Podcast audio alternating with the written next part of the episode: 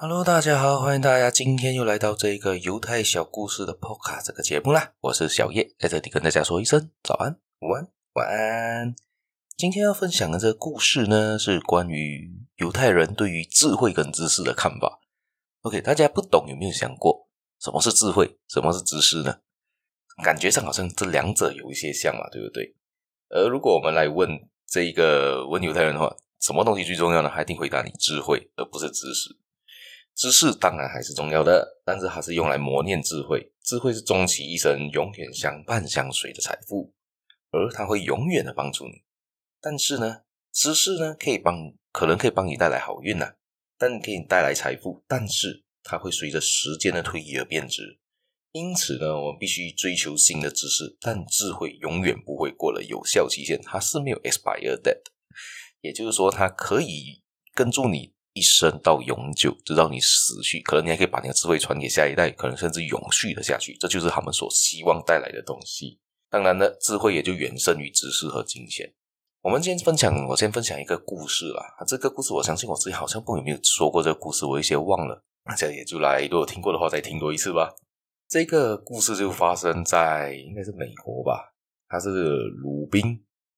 我之前有分享过这号人物，这号人物当时好像是因为淘金热，还一股脑去淘金，然后之后发现淘金赚不了钱，就开始开一些杂货店，卖一些生活上用品，赚的更多的那个故事嘛。这是延续他的故事下去。那那时他就在淘金热里面，他就做了这些生意嘛，就是开杂货店啊，可以满足那些人的生活所需，他就开始做的越来越大，就做的很不错。经过八年努力了，他的生意还做的还蛮不错的。但是他发现当地有一个问题出现。就是当地的那些价价格卖的东西货品呢，都没有放价格表，所以他们根本不懂来买东西的人根本不知道那个价格是多少钱，还要拿起来去问柜台，诶，这个东西卖多少钱？比如说，还要买一根烟，他拿他拿到烟去到柜台去问，诶，这个烟卖多少钱？他才可以知道这个烟卖多少钱。假设这个烟卖十块，他手上只有八块，他就带不够钱的嘛。所以这也就造成下一个问题。所以很多人呢，就是问了价钱之后，还会货比三家，他就去跑多几家店去。确定那些价钱，它到底它到底这个价品的价格是多少？而且当当时就是因为这样，人们对于要买东西的话的那个商家的信任度也不高了，怕他们突然间抬杠嘛，抬高价钱来卖，你也不知道，所以很多时候他们就要比对着几家店，你才敢下手去买。那他就发现到这个问题，他就决定做一件事情，这个大改革，他就在每一个商品上面都标上了价格。就好，我们现在去到 supermarket。我们去到超级市场的时候，可以看得到一目了然，这一样东西卖多少钱，那样东西卖多少钱，有没有做促销，有没有什么，我们都看得一眼一清二楚嘛，一眼都看得清清楚楚的。所以我们也不需要去问店员，我们就觉得，诶，这几这个东西的这个这一间商店卖的价格适合我，或者这间商店我知道我在其他商店也看过类似的价格，它的价格是比较贵还是比较便宜，一目了然嘛，也不用特别的去跑多几家店，然后每个都跑去问店员，非常方便嘛。所以他就先标上了这个标这个价格，也让顾客更加的信任他。因为我来买东西，我看到价格是多少钱，比如讲要买这个东西，可能让我们拿回同个价同个例子。先假设这一个先生要去买根烟，他看到这个烟的价格呢是十块，他就很明显的哦，我手上只有八块，我现在不够钱，我需要再多两块钱来去才可以买得到。那他去另外一间店，他他就也不用再去问了吧？那根据每一间店去对比，我在买同样的牌子、同样的烟的话，我的那个价钱会不会每一间店的有一点不一样？也不用再继续问了，可能他今天对于这个店的信任度，诶，这个讲十块，他就真的是十块，我也不用再跟他讨价还价，我就掏了个十块，我就给他买下来了。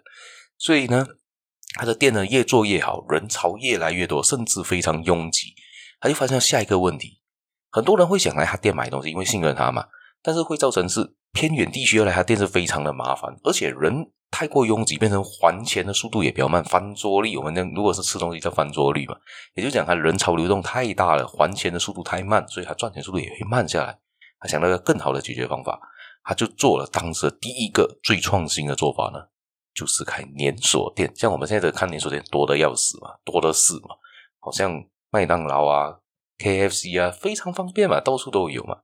所以他就当时他是第一个提出这个概念的人，就是开出连锁店，他就。照住他现现有的店的装潢呢，一模一样的装潢，扮演一模一样的商品，一模一样的价格，所以也不用让人偏远地区，也不用特别跑到他的主店去买，也可以在他的分行去买，可以在连锁店去买，而且东西是一样的吧？对我们来说，它只是一个克隆克隆出来的一个 copy paste 的一间新的商店，所以对他们来说，放买东西更加方便啊。对，而且还钱也不会太过拥挤，因为人潮开始分散了。对，还说他赚的更多嘛，所以他就当时创下了更高的收益收收益，而且他的营业额也飙得非常的高，这就是他们创新的做法。